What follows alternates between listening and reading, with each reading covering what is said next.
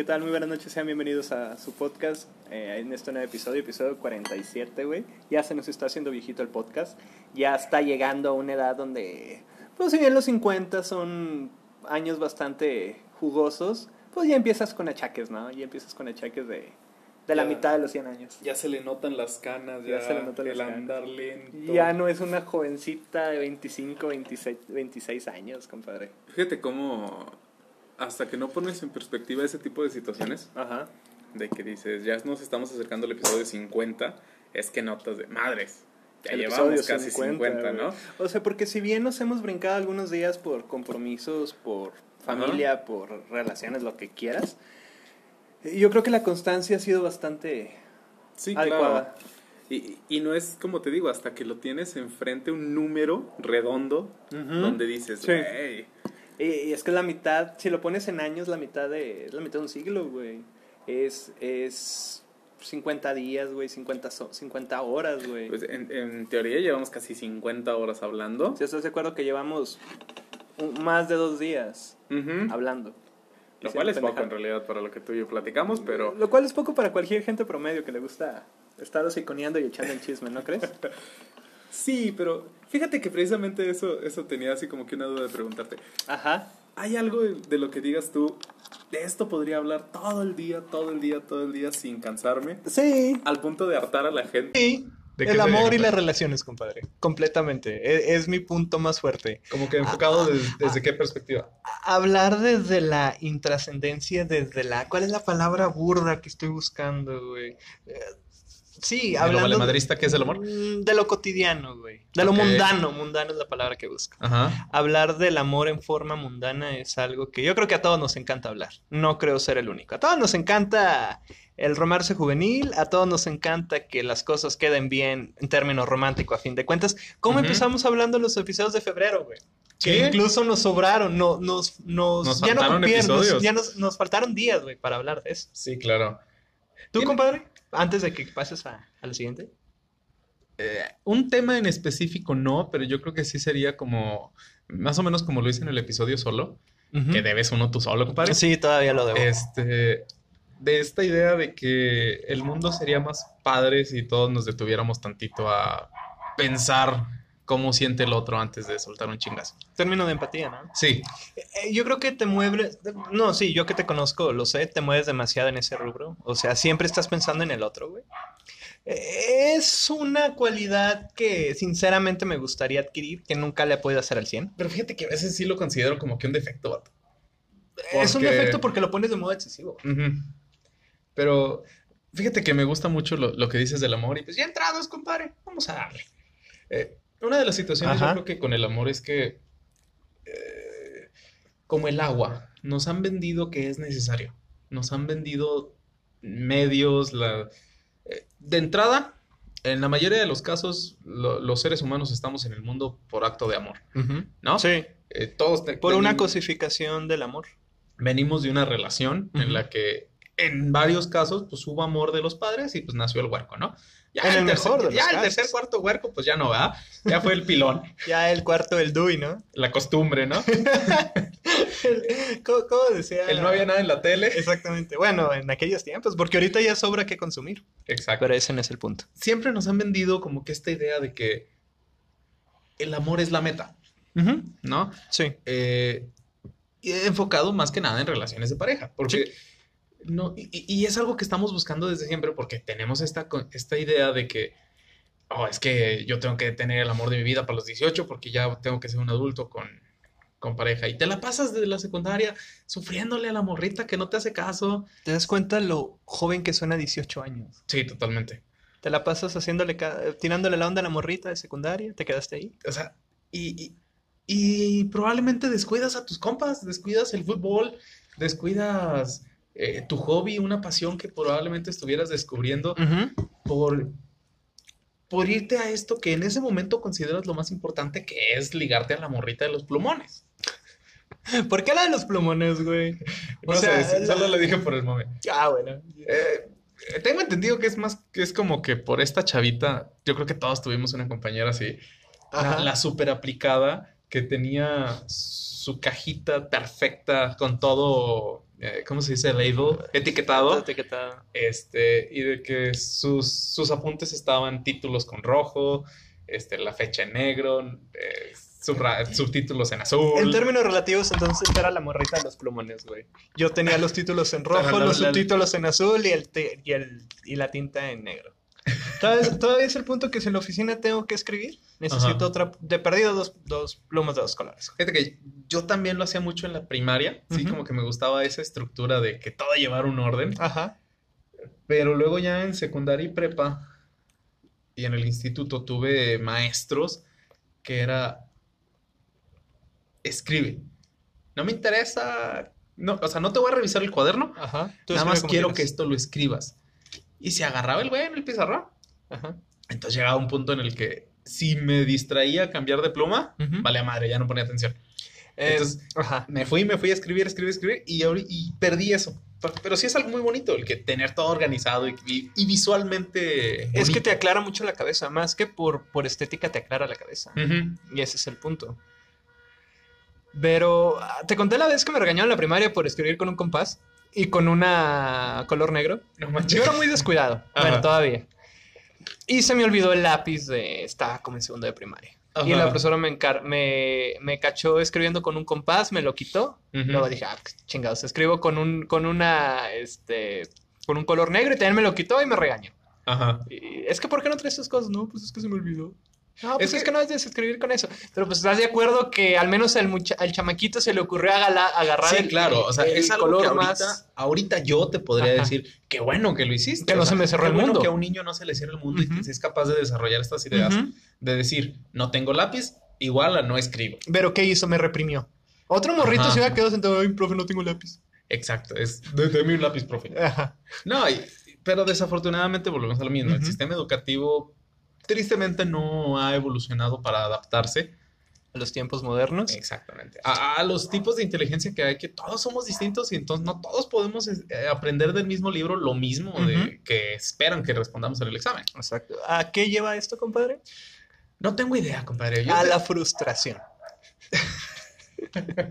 no, es que me, me estás hablando de temas tan chiquitos Ajá. que sinceramente llevan a algo bastante denso, güey, porque bien lo que te estoy contando es una anécdota relativamente divertida ahorita, pero que si hace retrospectiva está suprimiendo el aprendizaje, la creatividad y la resolución de problemas de un chamaquito de siete años, güey. O sea, sí, yo me acuerdo que me regañaron. Y no me acuerdo si me pasaron al frente. Algo pasó, algo pasó que sí reprimí, pero sí recuerdo el evento medio, medio turbio para la edad. Sí. Eh, Fíjate que la, la frustración es una de las situaciones que yo creo que todos tenemos que aprender a lidiar con ella, desafortunadamente. Porque qué bonito sería, ¿no? Eh, vivir una vida perfecta en la que no cometemos errores y pues no tenemos la necesidad de aprender de ellos. Sí. Sin embargo, la frustración a veces hasta es buena precisamente en ese aspecto porque te enseña. Y, y ya el, el cómo lidies con ello, de entrada, es, es lo que te va a dar las herramientas para cuando vuelvas a enfrentarte a un problema, pues saber cómo le vas a hacer. O para hacerte a la idea de que esa situación no la vas a poder enfrentar. Y está bien, o sea, caemos mucho en esto de que eh, alguna vez me topé un tuit así que decía, ¿cómo no quieres, mamá, que yo sea perfeccionista si cuando eh, me, me salía del dibujito de la raya me arrancabas la hoja? Ajá. Entonces, ahorita crezco siendo perfeccionista, ¿no? Y todo ese pedo. Y, y mucha gente se relaciona con ello, porque Ujú. sí es cierto, eh, al exigirle perfección, en este caso a un niño, en este caso a una persona que trabaja para ti, a alguien que está haciendo algo para cumplir tu, la, una métrica ajena, en este caso la mía, Sí. eh, dañas mucho a la persona y lo único que desarrollas es que se empiecen a frustrar, a decir, no logro cumplir lo que esperan Con- de mí, la meta. no soy suficiente. Exactamente. Eh, eh, esa frase yo creo que nos rebota a todos, ¿no? Sí. El no soy suficiente. Yo lo he traído mucho de moda y no por mame, no porque sea una moda mía, Ajá. pero sí, quizás es la crisis de los 27, que dicen que hay cierta crisis. Pienso que sí. Nomás no te suicides, compadre. Todavía no. No, eso es muy de, eso es muy mainstream para, para los 27. No eres tan rockstar. No soy tan rockstar todavía. Pero sí, o sea, te genera una idea de que, por lo mismo, por lo que empezaste a hablar tú sobre el amor, que te crea estos, estos estigmas, estos... Una expectativa, Esta ¿no? expectativa que dices tú, tengo 27 y no he hecho la mitad de las cosas que creí que iba a tener a los 27. Ajá. Pero también te das cuenta que el pensamiento de uno a veces es demasiado lineal que sientes que las cosas te van a llegar de automático. Que porque a aquella persona le llegó alguna oportunidad a ti te tiene que llegar. No sé si me voy explicando en el Sí, punto. no, y, y- y, eh, una situación que, por ejemplo, luego pasa, este, es esta eh, momentos en la vida en que dices, mi crecimiento tiene que ser lineal. Entonces, si yo ya acabé la carrera, pues tengo que tener un buen trabajo, porque pues ya acabé la carrera. Y, y luego es como que no llega un trabajo porque no hay una oportunidad, porque no te ha tocado, X factor. la, la- la situación que sea. Y es donde la frustración se empieza a ver reflejada en otros. En decir, Sí. porque yo, que yo ya tengo la carrera, no tengo trabajo y este güey que, que la dejó a medias, sí. ¿Sabes Y- dónde? Ah, empiezas, discúlpame, eh, discúlpame. empiezas a reflejar esa Ajá. frustración propia, esos pedos mentales de uno solo, en otro, güey. Sí. Y, y- y es donde luego la gente termina con corajes, termina con, con ah, desmadres más allá de algo que dices, es pedo tuyo, compadre. ¿Sabes a dónde siento que se dirige mucho eso? A veces al poco o nulo desarrollo de las habilidades productivas Sí. ante la sociedad. O sea, muchas veces yo creo que todo el mundo nos la hemos pasado pajareando a lo largo de meses o años que dices tú, güey, se me pasó a veces el tiempo para desarrollar cierta idea o desarrollar cierto talento y ahora que desperté y que dije, ¿por qué no lo hice? O sea, es cuando te cae el 20. Eso pasa mucho con, con la gente que a veces tiene que dejar los sueños porque tiene que mantener al niño o porque, no sé, no es lo que esperaba o Ujú. X factor, ¿no? Y ahí es donde empieza a llegar la frustración, Sí. en término adulto, claro. Pero, pero volvemos a lo mismo. Yo creo que eh, podemos hablar de ello infinidad de tiempo, pero a fin de cuentas lo más importante es saber cómo lidiar con ello.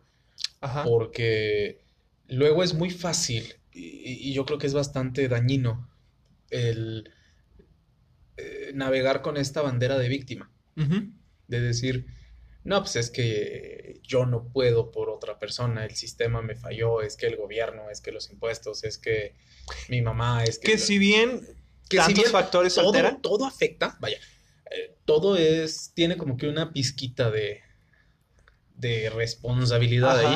Eh, la culpa sigue siendo de uno. sí, digamos un 30-70. O sea, te paso que culpes a, a los factores externos cuando tú ya hiciste la parte que te correspondía. Tú hiciste todo por alcanzar esa meta, no lo obtuviste. ah, Dices tú, bueno, esto de- hice todo lo que estaba en mis manos, no, no, no funcionó. ¿Qué te queda? Pues culpar a los factores externos. Pero volvemos a lo mismo, es quedarte culpando o, o ver cómo chingado. Ahora sí que aplicando la de los motivadores, ¿cómo le chingo para lograr estar ahí donde quiero? Pero también hay cosas que realmente no son posibles. O sea, Ah, sí. O sea, si bien hay sueños imposibles que dices tú, ni de chiste los voy a alcanzar porque a lo mejor no tengo ni la condición física, no tengo el talento, no tengo los medios también. Ujú. Pero también llega un punto donde, vaya, tienes que dejar ir ese sueño para a lo mejor conseguirte otro similar. Y, y en ese caso, precisamente el tema que estamos hablando, Ajá. abrazar la frustración de decir, no logré ese sueño. Pero no porque yo no quisiera o no lo intentara. y no queda en mí. Entonces, la frustración es más como un sen- una sensación o un sentimiento de, ya le hubiera estado chido.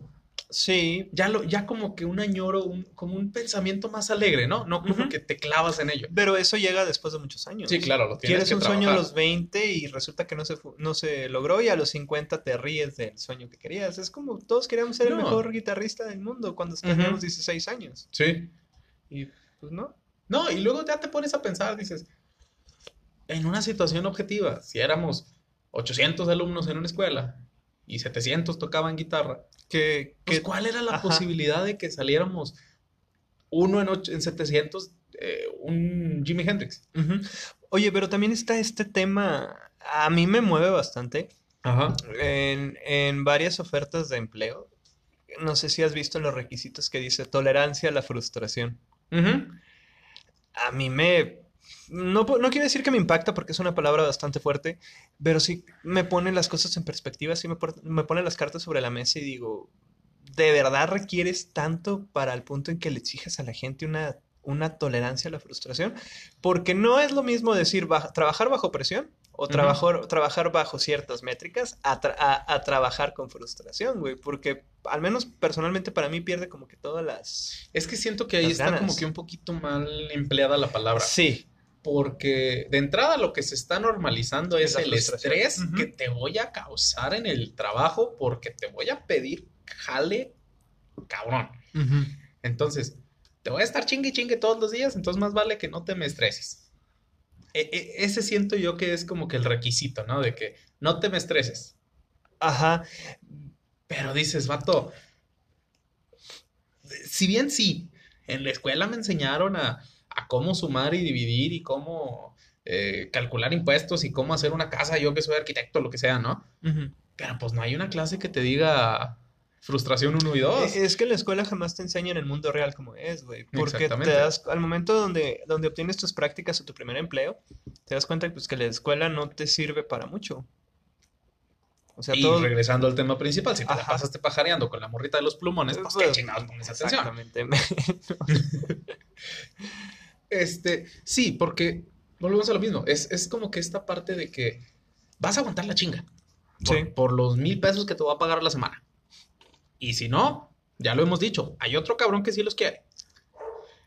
Y, es como que esta parte de decir, chale, sí necesito la lana.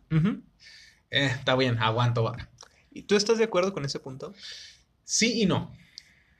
O sea, como que hay niveles, ¿no? Es ah, que... Eh, hay niveles aceptables de estrés, porque todos estamos estresados en el trabajo. Hay niveles aceptables de presión que le puedas poner al empleado. Sí, sí, sí, sí, sí. Eh, llega un punto donde el empleado dice, ¿sabes qué? no lo vales, güey. No, no vale lo que me estás pagando para lo que me estás pidiendo. Sí, claro. Porque me estás uno pagando nivela. pesos y la terapia me sale en 800. Exactamente. Uno nivela lo que haces en el trabajo, en el ambiente en que estás, cómo es tu jefe y lo que te están pagando. Mm. Y es que aquí tú lo acabas de decir. Tienes que tener tu de entrada esta capacidad proyectiva de decir, ¿qué se espera de mí? No, pues que llene 100 formularios en un día. Dices, va, ¿me vas a dar las herramientas? No, no, pues no, con tu computadora. Ah, entonces ya no son mil pesos, compadre. Ya son mil doscientos porque tengo que cambiarle el disco duro. Tengo, necesito mantenimiento. Ah, no, entonces no. Bueno, entonces yo no puedo trabajar aquí. Oh. pero volvemos a lo mismo. Es como que esta parte de, de, de entrada ser capaz de, de, saber que vas a poder lidiar con ello. Desafortunadamente se maneja mucho la necesidad en el aspecto de que si no quieres, hay alguien que sí. Y, desafortunadamente cuando juegas con la necesidad de las personas, es a las personas que más fácilmente puedes eh, presionar al grado de decirle, si no quieres te corro. No, patrón, sí, ahorita le saco el doble de jale y me pongo la camiseta y me quedo hasta las nueve y me trae pizza el sábado y, le jalo el doble. Por, la misma, por el mismo sueldo. ¿Por qué? Porque no me quiero quedar sin jale. Ahora, también hay que tomar en cuenta que al menos en este país te puedes dar la libertad de decir, hay otro trabajo. Y hay otros lugares en que no. Eh, que es como trabajar en el trabajo en el que, más que elegir en el que te tocó. Y si te sales de ahí vas a sufrir la tres, cuatro meses. Sí. Eh, es complementando tu punto y estando de acuerdo con tu punto también de jugar con la necesidad de las personas. Sí, totalmente. Y desafortunadamente mientras la, la industria se siga moviendo en el aspecto de que no somos empleados, no somos más que mano de obra, a fin de cuentas. O sea, eh, para lograr desarrollarte chido en una empresa, tienes que llegar a apuntar a los puestos de arriba. Y, la gente te puede llegar a vender estos eh, casos de éxito meritocráticos en los que, no, yo vine y piqué piedra y luego un día me levanté y le dije a mi jefe, quiero un ascenso y me lo dio y la chingada. está muy bien, pero no todos, compadre. No, todos, vamos a llegar ahí. Ahora, también, eh, algo que me ha movido mucho igual eh, es la, personalidad de la gente frente a los puestos en los que labora, güey. Porque em, una vez leí por ahí que decían que la escuela se parecía, que el trabajo se parecía a la escuela, pero que era al revés, que, les, que el trabajo se parecía a la escuela, pero que la escuela se parecía realmente al trabajo. O sea, te iban, por así decir, poniendo en la línea de, de lo que se esperaba de ti como trabajador. Porque ¿qué, qué hacen los empleados? Entran, trabajan, tienen su hora de comida, tienen su hora de salida. ¿Qué se hace en la escuela? Entran, este, trabajan entre comillas por, porque es estudio, tienen su hora de comida, regresan y se van. O sea que se parecen bastante. Sí. Pero al, al punto al que, al que quería llegar es, volviendo a lo mismo, que todos se meten en el mismo cajón. O sea, no hay ninguna diferencia de puestos. Realmente siento que cuando te perfilas para algún puesto, Ajá. no estás encajando, no, o sea, no están tomando en cuenta el tipo de persona que eres para el puesto. No sé si me voy explicando. Sí, es que volvemos a lo mismo. Eres mano de obra, eres carne de cañón. O sea, si tienes una experiencia chingoncísima, eres muy buen contador, eres muy buen ingeniero en sistemas, eres muy, eres muy bueno en lo que haces. Y te voy a exprimir lo más que pueda. ¿Por qué? Porque para mi- la empresa, para mi empresa, me conviene que me generes profit, que me generes ganancia, que Sí. me generes eh, avances, que me, que me perfiles a buscar mejores clientes y lo que sea. Ajá. Oye, es que ya, ya no estoy a gusto con la empresa porque fíjate que siento que puedo ganar más y lo que quieras. No te apures, ya exprimí de ti lo que necesitaba. Ahorita va a venir otro güey recién egresado. Volvemos a lo mismo, con la necesidad de trabajar. Es un círculo vicioso. Entonces, eh, si bien todo el mundo te puede vender esta idea de que emprende, emprender es bonito porque eh, hasta vender pollos es, te deja, te deja más y aprendes mejor. y Pero que la chingada. emprender no es para todos tampoco. Es exacto. O sea, si bien hay gente que puede decir, yo, yo, yo trabajé 40 años eh, poniendo sellos en una oficina y soy bien feliz, probablemente. Pa- pa- para mí a lo mejor eso no sería un buen trabajo. ¿Por qué? Porque yo no sería feliz Y ahí. me he topado muchísimas gente, muchísimas personas tan encajadas, tan bien encajadas, tan Ujú. bien posicionadas en su trabajo, porque quedan como anillo al dedo. Sí. Y otros que dices tú, güey, ¿qué estás haciendo Acabo aquí?" de, acabo de leerlo. Mm, No, creo que lo vi en un video. No recuerdo. Ajá. que había una entrevista para un puesto de un laboratorio. Y te presentan al chavo carismático, bien buena onda, platicador, muy inteligente el cabrón. O sea, se cayó bien con el jefe, con el, Ujú. con el DRH, con todo el mundo. Y llegó una, una chavita que el texto o el video decía que era una ratita de laboratorio. Ajá. Una chavita súper concentrada, la- bien inteligente, pero muy, muy retraída, muy apática con Muy la asocial. gente, muy asocial. Entonces, todo el mundo se sorprende cuando contratan a esta chavita. Oye, pero ¿por qué? Si aquel cabrón, este, muy bueno, es mejor para la imagen de la empresa y la chingada. Dice, sí, él es muy bueno, pero por lo, por lo bien que se desarrolla y por la, la- lo, eh, cómo se maneja, Sí. me va a dejar botado el jale en cuatro meses.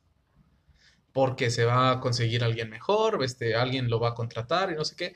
Y esta chava va a venir, va a hacer su trabajo porque le mama el laboratorio. Va a venir, va a hacer su trabajo y se va a ir. Y, y volviendo a lo mismo de... Entonces dices, Ajá. "E- e- esta chava probablemente pudo aspirar a más, pero era algo que se desarrollaba bien, que a lo mejor pues, con eso sacaba para la papa y ya con eso vivió su vida. Ambos casos están bien. El problema es que volvemos a lo mismo que decíamos de la frustración ajena.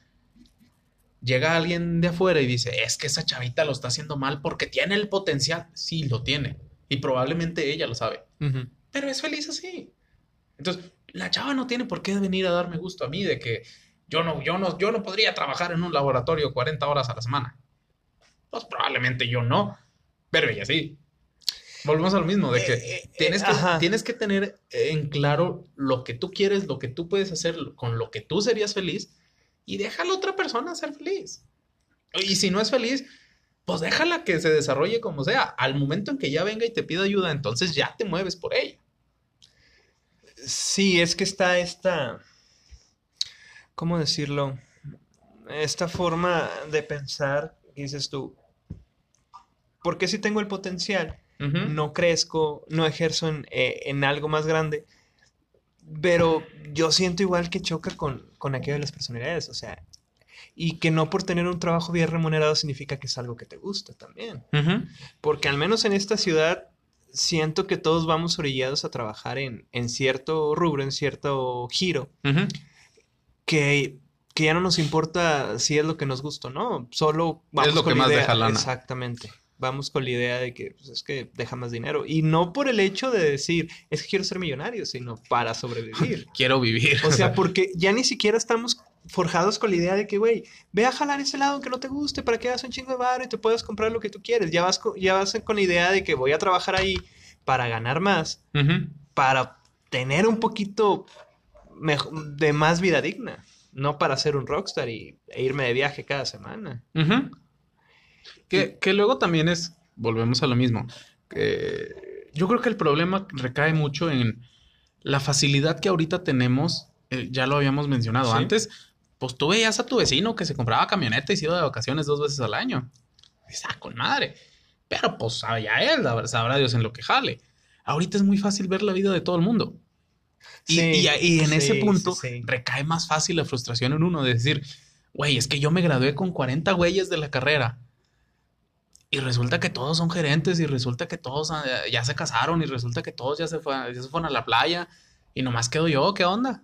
Y mi- mis vacaciones fueron aquí a Arteaga cuando fui a, a, la, a la plaza echarme un una Eh, nieve. Ese tema te manejan mucho en la serie de Disney. Disney diría esta Super Holly. Ajá. De Monster at Work, güey. Ah, ah, hay incluso un meme de eso que dice. Me dice no he visto la serie, pero me he topado con los memes. Que le dice un monstruo a otro, monstruo niña a monstruo vato. Ajá. Le dice, oye, qué loco, yo vengo de la universidad y tú no, y tú no, y tú no estudiaste en la universidad y terminamos trabajando en lo mismo y donde mismo. Ajá. Y dije, güey, o sea, si bien es un tema bastante notorio, eh, sí te da que pensar, ¿qué dices tú? Entonces, ¿de qué se trata? O sea, bien, el punto es ser, eh, es la meritocracia, pero pues tampoco la meritocracia aplica en todos los, en todos los términos. No, y, y- y yo creo que luego el problema recae en que no podemos definir a ciencia cierta lo que es la meritocracia, porque ¿hasta qué punto sigue siendo tu responsabilidad lo que has logrado? Eso también es un tema bien denso y bien interesante que quizás dejemos para otro podcast también. O sea, pero si dices, es que, y, y te puedes topar por lo mismo, con casos de éxito, de gente que se despierta en la mañana bien motivada y te dice, güey, es bien fácil, nomás levántate y ve y pídele jale al gerente y te van a dar puesto de supervisor. Pero, sí, güey- vato, porque tu papá es camarada de Güey, volvemos, eh, exacto, y volvemos al punto donde los, los casos de éxito que te presentan, la mayoría son de gente, si no genio, y gente que se supo Una excepción a la regla, una ¿no? excepción a la regla, güey. O sea, no todas las personas tienen un coeficiente intelectual tan alto, tan denso como para alcanzar una No, y, meta. y- y volvemos a lo mismo. Es encerrarnos a la idea de que todos queremos ese caso de éxito. Ahora, güey, también, ¿qué, ¿quién te asegura que con ese caso de éxito vas a ser feliz? güey? Exactamente. O sea, yo pongo un caso bien, bien, bien específico que me pasó esta semana. Acabo de comprar una consola, güey, que me vendió una amiga. Entonces me puse a probar los juegos y a descargar unos cuantos. Llegó un punto donde dije, ah, estoy muy contento con la consola. No sé si solo me pase a mí, güey, pero llegó un punto exacto donde estaba jugando y dije, güey, no es, no es tan genial. Me dije a mí mismo, güey, no es tan genial. Ajá. Ya que lo tengo, no es tan grandioso. Y me, y me bajó los humos, güey, que dije, realmente si empezara a ganar un chorro de bar ahorita, ¿realmente sería feliz? ¿O esa felicidad mm, se me pasaría de un momento a otro, güey? O sea, eh, como que el- como que la gente no ha vislumbrado el por qué muchas veces la gente millonaria no es feliz, güey. O sea, hay que generar un, un nivel de suficiencia, un nivel de, con esto estoy bien, y tú lo habías dicho, no es conformismo, pero se parece a lo que yo esperaba, es más o menos lo que quiero, o me siento a gusto con este nivel de felicidad. güey. Sí, eh, había una anécdota muy padre de unos eh, escritores, creo que argentinos, Ajá. que estaban en un bar y pasa el mejor autor Ajá. que tiene 40 libros, 40 bestsellers. Y la plática sale. Dice, le dice a un autor que pues está escribiendo su tercer librito apenas, ahí medio colocado en las estanterías. Le dice, mira, yo tengo 40 bestsellers y estoy sacando el 41, ¿tú qué tienes? Dice algo que tú no. Ah, chinga, ¿qué? Suficiente. O sea, Ajá. caemos en esto de que eh, no me acuerdo a quién se lo escuché que decía, después de ganar el primer millón, es muy fácil ir por el segundo. Sí.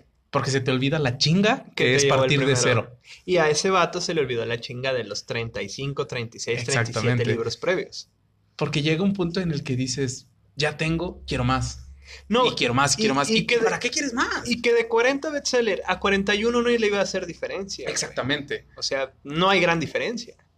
O sea, es un. A lo mejor esperaba batir un récord de, no sé, 100 libros bestseller, güey. Y cuando consigue ese- esos 100 libros, va a haber otro cabrón que le consiga los 101. Y digamos que le alcanza la vida para pu- publicar 102. Y van a estar ahí una y una. Y ninguno de los dos van a tener suficiente, güey. O sea, es algo bien denso.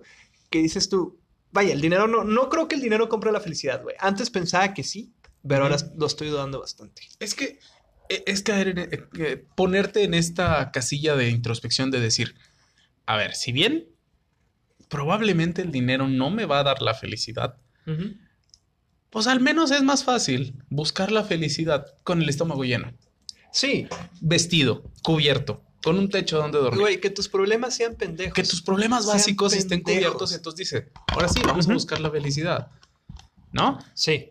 O sea, ¿y, y cuál va a ser mi felicidad? Ah, pues quiero un carro. Ah, bueno, ya, ya tengo el carro. Ah, órale. Ya soy feliz. No, porque ahora quiero rines. Ah, bueno. Entonces, ya tu felicidad puede ir siendo cosas banales, cosas pequeñas, pero ya tienes lo, lo principal y básico cubierto. Sí, porque no estamos hablando eh, en el hecho de que seas pobre y por ser pobre vas a ser feliz. No. Pero tener el, el Sí, dinero claro, no- no- suficiente no, para que no, te falte la nada. figura de la, de la mediocridad No, ni no, de la no, no. pobreza.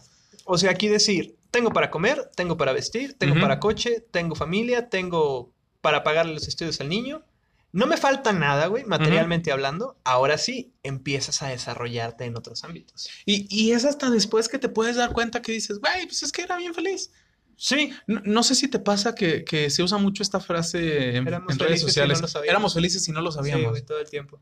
y dices, ¿pero por qué no lo sabíamos? Pues porque no es hasta que estás después, hasta que lo ves como en perspectiva de lejos, que dices, ah, pues sí era bien feliz. Ajá. Sí, probablemente cuando tenga 60 años, güey, y diga, ah, me acuerdo cuando grababa Sí, podcast ¿Qué con mi- chingados hacía quejándome de- Exactamente. De, de que me levanté temprano para trabajar? Era bien feliz. Sí, claro. Y, y cuando tengas 80 vas a decir, güey, ¿de qué me quejabas? Y ahorita ya no puedo ni ir al baño solo. Güey, no quiero llegar a viejo. Eso me, eh, eh, hablando de frustración, eso me frustraría, güey. Llegar a viejo, depender de alguien más. Depender de alguien más para lo súper básico, como ir al baño, güey. Ajá. Yo creo que son de las cosas que más miedo me dan en el mundo. Sí. Y no por, sí por vergüenza, güey, pero más por vergüenza, por, por tristeza. Sí, de que, de depender. Sí. Sí, sería algo bastante triste. Eh, yo creo que a lo que más le temo a la de la vejez es como que a esta... No sé si te ha tocado que luego la gente mayor como que se escuda en el que es mayor. Sí. La frase de, déjalo hacer lo que quiera, está viejito. Ya está güey". viejo. Entonces, como que no quisiera llegar a tener esa herramienta Ajá. para, eh, no quisiera decir como para herir a la gente, para ser malo, para ser mierda de persona. Probablemente ya no tengas ni la energía, güey. También, porque esa gente que es mala, digo, ¿en qué chingados gastaste tu energía de joven que tienes tanta ahorita también? Güey, yo no me veo de 80 años chingándole la madre a la gente, güey. Yo me veo a los 80 años siendo todavía más un viejito súper tierno Ajá. que, que, que digan, ay, mira, está viejito, déjame, déjame le ayudo. y corte A, el Micho de 80 años millonario ligando en el antro a las de 20. No, ¿Qué anda, no, morrita? No, güey, no, gracias. Cuando tú naciste yo tenía 60. Güey, no mames. No, en esas cosas. Yo cumplo 30, güey, y, y si no me he casado, yo creo que valió madre ya, güey. O, o, o no me veo, no, vaya, no me veo de 30 años, güey, ligando a alguien de 18 o de 20, güey. Ajá. O sea, 26 para arriba. Es que 25 como que hasta cierto punto buscas a alguien que, que quiera lo mismo que tú, ¿no? Sí, sí, o sea, fíjate que tengo varios conocidos, conocidas más bien, que tienen sus 25, 23, 24 años Ajá. y andan con gente de 30, güey. Me parece algo bastante razonable. Es que volvemos al No mismo. hay tanta diferencia, güey. 6, 5 años no es gran cosa. Sí, no, no, no. Eh, depende si es con alguien menor de edad, ahí aunque sean dos No, meses, no, no, no. es un chingo de Ah, diferencia. ah, ah, hablo, hablo en términos de 30, 20, güey. Es que volvemos a lo mismo, es poner en perspectiva nada más. Es, dices, pues yo tengo 30, pero pues no me, no, no decir no me siento, pero pues a lo mejor sigo teniendo esta alma joven, esta alma jovial de poder divertirme, de salir al, al pedo, lo que sea. Ajá. Sigo siendo responsable, tengo mi trabajo y lo que quieras. Entonces, dices 5 o 6 años, pues no es gran cosa, no es gran diferencia. Sí. Y, y lo ves, por ejemplo, no sé si, si te tocó ver a parejas de, de viejos que dices, él tiene 80 y ella 60. Dices, güey, ¿cómo? O sea, si los dos parecen de la edad. Sí. O sea, Sí. son viejitos. Como que después de los 40, 50 ya no se O nota. sea, llega un punto en que la diferencia de edad ya no se nota. Ajá. ¿Por qué? Porque eh, las experiencias y la, la- la vida que vayamos llevando es lo que nos va forjando. Y, y por eso luego te topas a chavitos de 15 años que son hipermaduros y gente de 40 que dices, vato, sigue siendo niño, cállate. Pero, güey, también está bien es- estigmatizado el cómo te debes de comportar en cierta edad, güey. Tú una vez me lo dijiste, güey. Hablábamos de, de... ¿De qué hablábamos, güey, exactamente? Que dijiste de un vato que tenía 40 y se seguía comportando como alguien de 30, güey. Y fue cuando yo te dije, güey, ¿cómo se tiene que comportar alguien de 40 Ajá. según tu perspectiva? O sea, y me dejó pensando bastante. Y que tú me dijiste que alguien de 40 ya lo ves completamente como un señor, güey. Ajá. Y esta persona de la que hablamos era sigue siendo soltero y sigue, y sigue sin tener hijos. O sea, ¿cómo cambia tanto la forma de pensar y de actuar cuando, cuando no eres padre, güey? Cuando no Ujú. eres papá. Siento que la gente hace una evolución bien cabrona. La gente responsable hace una evolución bien cabrona cuando se convierte en esposo y se convierte más en papá. Sí, claro, para traer hijos al mundo, pues cualquier cabrón, ¿va? Ajá. Este. Sí, sí recuerdo esa plática. No me acuerdo de quién estábamos hablando. Pero es como que. eh, partir de la idea de que hay un status quo, más o menos, como que algo a lo que atenerte, ¿no? ¿Por qué? Porque a fin de cuentas estás ofreciendo para otra persona. Si bien puedes partir bajo la bandera de que pues yo soy yo, yo soy libre, yo vivo para mí, yo trabajo para mí, yo me compro mis cosas y lo que quieras, nadie depende de mí, yo no dependo de nadie, pues estamos chido. No tengo... Es que luego es como que fácil escudarse en esto de no, no tengo que darle explicaciones a nadie. Pero, Pero pues realmente no, güey. Mientras no hagas nada ilegal o algo que afecte a terceros, ajá, cada quien es libre de comportarse como quiera.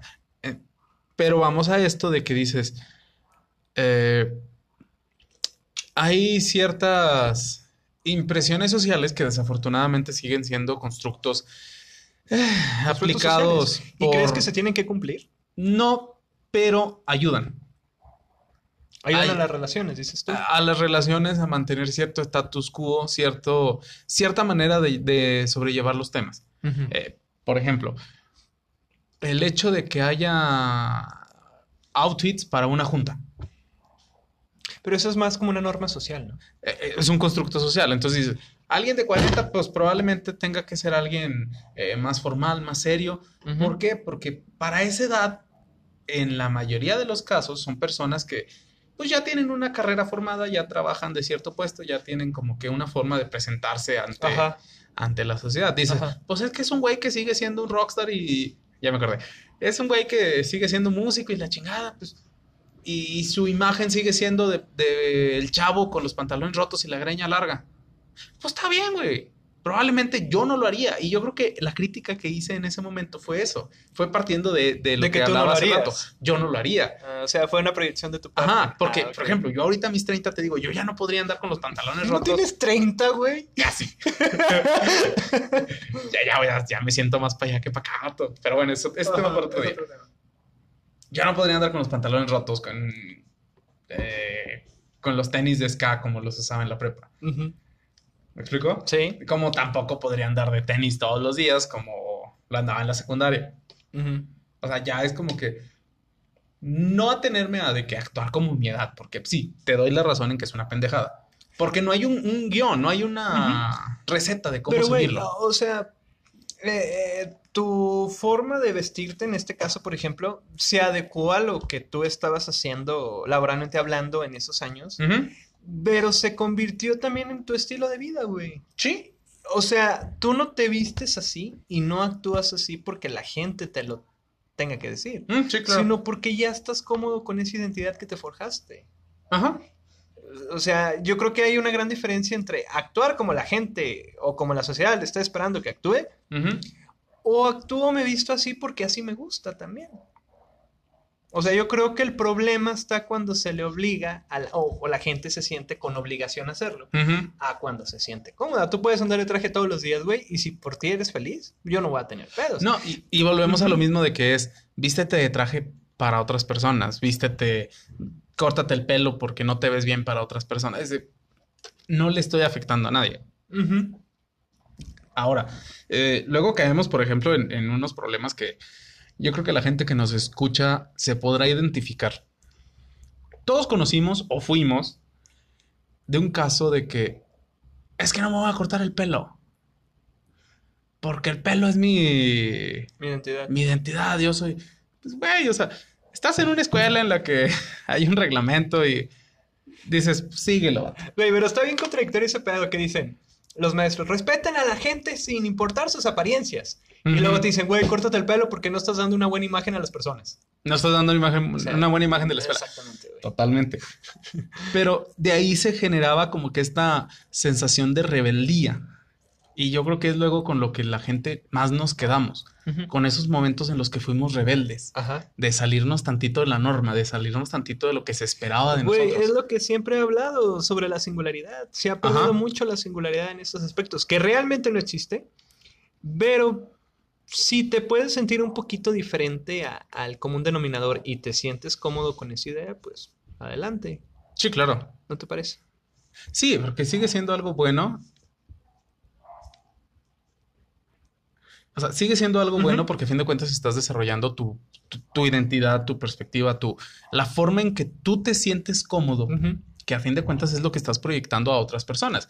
Y es como otras personas te van a sentir cómodas quizá contigo. Sí. Que yo creo que a fin de cuentas es como que con lo que vamos a caer. ¿Por qué? Porque vivimos en una sociedad en la que nos guste o no, vamos a estar, por muy alejados que estemos en la vida, vamos a estar conviviendo con alguien. Sí. Entonces, se espera pues, algo de nosotros. No que se espere algo de nosotros, sino simplemente tratar de proyectar una imagen con la que la otra persona que va a convivir con nosotros se sienta cómodo, como para no salir corriendo, güey. No, y hablamos de, de puntos primordiales, güey. No hablamos de, de sobreexageraciones o puntos muy radicales. Hablamos de forma de vestir y de, Sí, claro, porque, de comportarte. eh, bueno, luego a fin de cuentas es caer en el, en que el,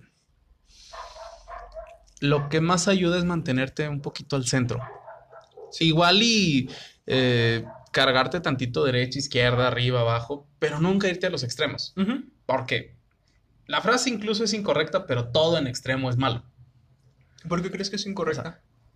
Perdón. Solo un sí lidia en absolutos. Ver, y esa es una frase bastante sí, porque te está dando el absoluto de que solo los sí. Sí, es una paradoja. Totalmente. Pero bueno, compadre, hablamos de frustración y hablamos de... De amor adolescente que no nos llevó a nada, pero fíjate que me, me gusta cuando nos vamos así. Es que... mm, sie- sie- Siempre he pensado que lo más bonito de la vida son las cosas mundanas, güey. Las cosas que parecen insignificantes en su momento, pero con el tiempo añejan bastante. Sí, Bastante claro. y por bonito. ejemplo, en el aspecto del amor de juventud, el amor de la secundaria, dices, pues a fin de cuentas es bonito voltear al pasado y decir, ay, qué pendejo estaba. Ajá. Y, y luego volteas a ver y dices, pues probablemente mi vida con esa chava no hubiera sido tan No, chida. nunca te has ido a dormir, güey, y ya ves que empiezas a hacer retrospectiva a veces de... A veces de 10 años atrás. Ajá. Nunca has sentido como que mucho cringe de que, ah, qué pendejo, ¿por qué dije esto en cierto? Sí, claro. De No momentos exactos, pausa- dices, güey, pautados. dices, güey, ¿cómo borro eso de mi cabeza? Y a veces lo reprimes, güey, porque te llega el recuerdo 12, 8, 6 años después.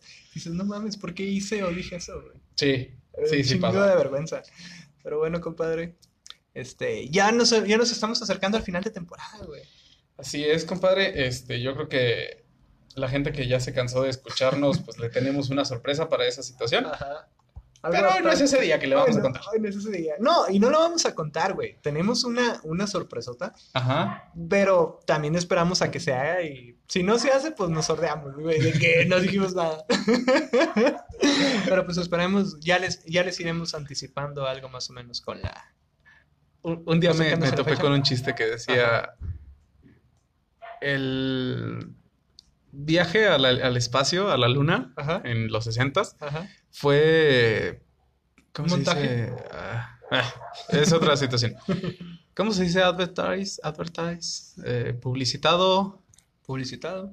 O sea, le dieron mucha publicidad. Ajá. Se- imagínate que no hubiera salido. Por eso... De ahí está no- el montaje, güey. Por ¿Qué tal eso si no no, la hagas, no la hagas tanto de emoción. Pero, güey, eh, es que, fíjate, la gente que dice que fue un montaje, sí tomo ciertos puntos a favor, otros que digo que pendejo. Pero, güey, si no ha salido, la solución hubiera sido un montaje, güey. Es que ahí te va. Yo creo que hasta en ese aspecto tengo un punto medio. Y chingados es mi gran defecto. No, no, no. eh, Pero- eh, ajá, Por ejemplo, ajá. ahorita, ¿quieres videollamar con el wifi de la casa a los 50 megas? Le quieres hablar a otro compa que tiene 50 megas y la chingada, bien padre, y se pixelea todo, güey. ¿Quieres ver Netflix? Y se te traba a la mitad. Ajá. Dices, ahorita que tengo 50 megas de velocidad, un giga, antes que tenían 250 kilos, dices, güey, que era, es imposible que la transmisión y la chingada por ondas de radio. No creo, no creo. no creo que haya Ajá. sido una transmisión en vivo. No, no pongo en tela de juicio que hayan ido y llegado y bajado. Pero una transmisión en vivo no fue. No. Ahí sí comparto la idea de que, pues se grabó aparte y luego te, te lo mostraron como que, como una, una, ¿cómo se dice? Dramatización. Sí, De, sí, una dramatización. mira, esto fue lo que vivimos. Pero, güey, la, la bandera ondeaba, güey. Las cosas no ondean en el espacio. Mira, nunca estaba allá como para decirte y no he estudiado física tanto como para... Es como lo que dicen de las películas de Star Wars, güey. Eh, argumentalmente están mal porque en el espacio no hay sonido. Está probado científicamente que no hay sonido. güey. Sí, pero... No son, no ondean las banderas, güey. Ah, no, totalmente. Ajá. Regresando al tema del, del moon landing. ¿cómo se dice? El, el alunizaje. Este. No, no, no descarto la idea de que sea un montaje. Pero tampoco de que, de que hay- haya llegado el hombre a la luna. Probablemente Porque sea probablemente- 50, ¿no, güey? O sea, Sí, llegó, o sea, sí llegó. hicieron el montaje. Y luego dices, güey, no hay nada. Güey, güey, ¿Qué chingados le mostramos a la gente? eh, eh, Es un punto bastante creativo. Llegaron a la luna e hicieron la transmisión, entre comillas, en vivo a, a modo de montaje, güey. Para justificar que llegaron a la luna. O sea, Ajá. sí llegaron, pero mandaron otra transmisión para mostrarse al Sí. público. Es, es una teoría bastante chida. E- Es como esta eh, mesh de ambas, ¿no? Ajá, de que, sí, güey. Lo eh, mejor de dos mundos. Por ejemplo, es, es como estas luego teorías polémicas de la Tierra plana y eso. Ajá. Pues yo creo que tienen un, un poco de razón ambas. Sí. Tanto no es la Tierra totalmente plana como tampoco es una esfera, güey. No, güey. Para empezar, güey, lo vi en un episodio de Rick and Morty, no existe una, una, una, este, una, ¿cómo se dice? Un suelo totalmente plano, güey. Todo, cualquier suelo tiene su defecto. No Ajá. hay una superficie completamente plana, güey. Vete, a dormir con esa idea, güey. Donde quiera que estés parado, aún tenga firme de concreto, Ajá. no está lo suficientemente plana, güey. Sí, ¿no? Jamás has pisado algo suficientemente plano. En el episodio, güey, este, Rick mezcla unas sustancias, hace un firme, este, y sienta, y, y- pone de pie a Morty, y Morty en algún punto no se quiere mover de ahí, güey. Ajá. Porque sus pies habían, no habían sentido algo tan, Tanta perfección en tanta el suelo. perfección, güey. Pero, por ejemplo, tampoco es como que para pasar tu vida No, discutiendo y defendiendo No, no, puntos de que dices, no, es que es plana porque el gobierno nos lo oculta y la chingada. De entrada, yo defiendo este punto y yo creo que es con lo que me gustaría cerrar. Ajá. Que ya nos despedimos dos veces. Si el gobierno te oculta algo, es por pendejo, güey. Porque la gente no sabría qué hacer con la información. Yo traigo este y yo trip- estoy bastante de acuerdo con que me lo oculten. Yo traigo este trip últimamente en estos días, güey. Siempre me la paso pensando pendejadas. Que digo, güey, ¿qué tal si todas las teorías de conspiración realmente no existen, güey? Y realmente nada tan, nada tan conspiranoico sea tan increíble como lo hemos manejado, güey. Es que tenemos, No la, nece- tenemos necesidad de creer que algo maravilloso va a suceder. Sí. Tenemos la necesidad Sea bueno, de creer que somos parte de algo extraordinario. Y, y- y alguna vez escuché a un filósofo decir, lo extraordinario es que estás vivo. Imagínate, la, y, y- es una situación que, que te cambia la vida. Visualiza todo lo que tuvo que pasar en el mundo para que tú estés vivo ahorita. Sí. De entrada, que tus abuelos se conocieran, güey. Cuatro abuelos. Y luego que esos abuelos, eh, eh, ese día que hicieron a tus papás, no les doliera la cabeza y que la chingada y que, y que no hubo jale. Que... y luego hicieron a tus papás. Y luego que tus papás se conocieran, güey. O sea, son, son casualidades astronómicamente ¿Imposibles? imposibles que sucedieron y ahorita estás vivo, güey. Pero, güey, también queda, queda este bucle infinito de que no me sucedió a mí, le hubiera pasado a aquel güey. O sea, hubiera pasado. Pues sí, pero el que está sucediendo me está sucediendo a mí. ¿Qué tal si en esta tierra, güey, me sucede a mí y hay otra tierra exactamente igual que le sucede a otro? ¿Qué tal si todo, güey, sucede en conjunto? ¿No te has puesto a pensar en esa idea? Sí. Que realmente existen no 10, no 15, sino millones de universos alternos, donde claro. a cada uno le tocó el punto de ser, güey. Entonces ya no se vuelve tan increíble. Pero te está pasando a ti. Y le pasó O a sea, aquel otro en otra tierra. Volvemos a lo mismo. Eres una singularidad. Dentro de millones de, de- de coincidencias, eres singular. Eres especial. El problema es que no nos convence porque no soy lo suficientemente especial. Ya, ya perdí como que esa, esas ganas de sentirme especial, güey. Ya, ya me siento Ajá. lo más común del mundo. Pero tomando en cuenta mi, mi punto, güey, siento que a lo mejor a todos nos... eh, Que esto debió pasar, güey. Que se vuelve... Que deja de ser increíble porque debió pasar. O sea, tú me, lo estás, me lo estás tomando, me lo estás planteando como que es increíble porque te pasó a ti. Pero a lo mejor tenía que pasar, güey. Y eso hace que pierda el lado increíble. Porque tenía que pasar. Ok, pero ¿quién define que tuviera que pasar? no sé, güey, pues algún ser superior o vivimos en una cajita, güey, y alguien, somos hormigas, no sé, güey, no sé. La Matrix y la chingada. La- lo que es que volvemos güey. a lo mismo. Todo esto son situaciones que depende de la narrativa. Te la vas a creer porque te la platican de una manera que te convencen, güey. Sí, O sea, yo puedo llegar aquí y si tengo la facilidad de convencimiento y, y- y de palabra, te puedo vender que somos una creación antropomórfica de la imaginación de una hormiga, güey. no es andromor, no, es sí es antropomórfico. Somos la imaginación de una, del proyecto de ciencias de una hormiga que va a la escuela, güey. Y dependiendo tanto tu estado emocional como intelectual y qué tanto me, me desenvuelva yo en, en la, en la explicación, me vas a creer. Sí. Entonces, no es que no es que haya gente pendeja que cree que la Tierra es plana, que cree que el, el Son diferentes perspectivas. Simplemente es gente que le llegó esa información en el momento que lo necesitaba y que lo, lo agarró porque necesitaba abrazarse de esa creencia. Por eso Ajá. ahorita tienes a tanta gente que dice, no me quiero vacunar porque el gobierno y que la vacuna y que el chip y que la chingada y dices, probablemente esa persona necesitaba aferrarse a ese pensamiento. Sí, güey, es que son creencias, o sea, la gente vive de creencias. Lo habíamos tocado en otro episodio, güey, somos la, la generación que menos cree en las religiones y la iglesia, pero que más cree en los horóscopos, güey. Al fin y al cabo estás creyendo en algo aparentemente mundano, güey. Aparentemente... Es que es como que basar tu fe, eh, fe en, en- en, eh, en algo externo a ti para quitarnos responsabilidad. Tú lo dijiste. Si el hecho de que mi vida ahorita sea una mierda o que si mi vida sea un éxito es porque ya estaba escrito. Yo no, yo no lo decidí a fin de cuentas. No es mi culpa. Y ya te estás quitando responsabilidad. ¿Me explicó? Ah, y, se y- volvió... y toda la gente necesita como que esta razón a que aferrarse para no sentirte tan mal. Puede ser.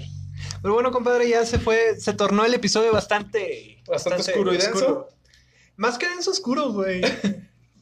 Eh, sí, pero seguimos manteniendo lo de la sorpresa. Ajá. Eh, y pues, ¿hasta cuándo nos vemos, compadre? Hasta el episodio que viene, compadre.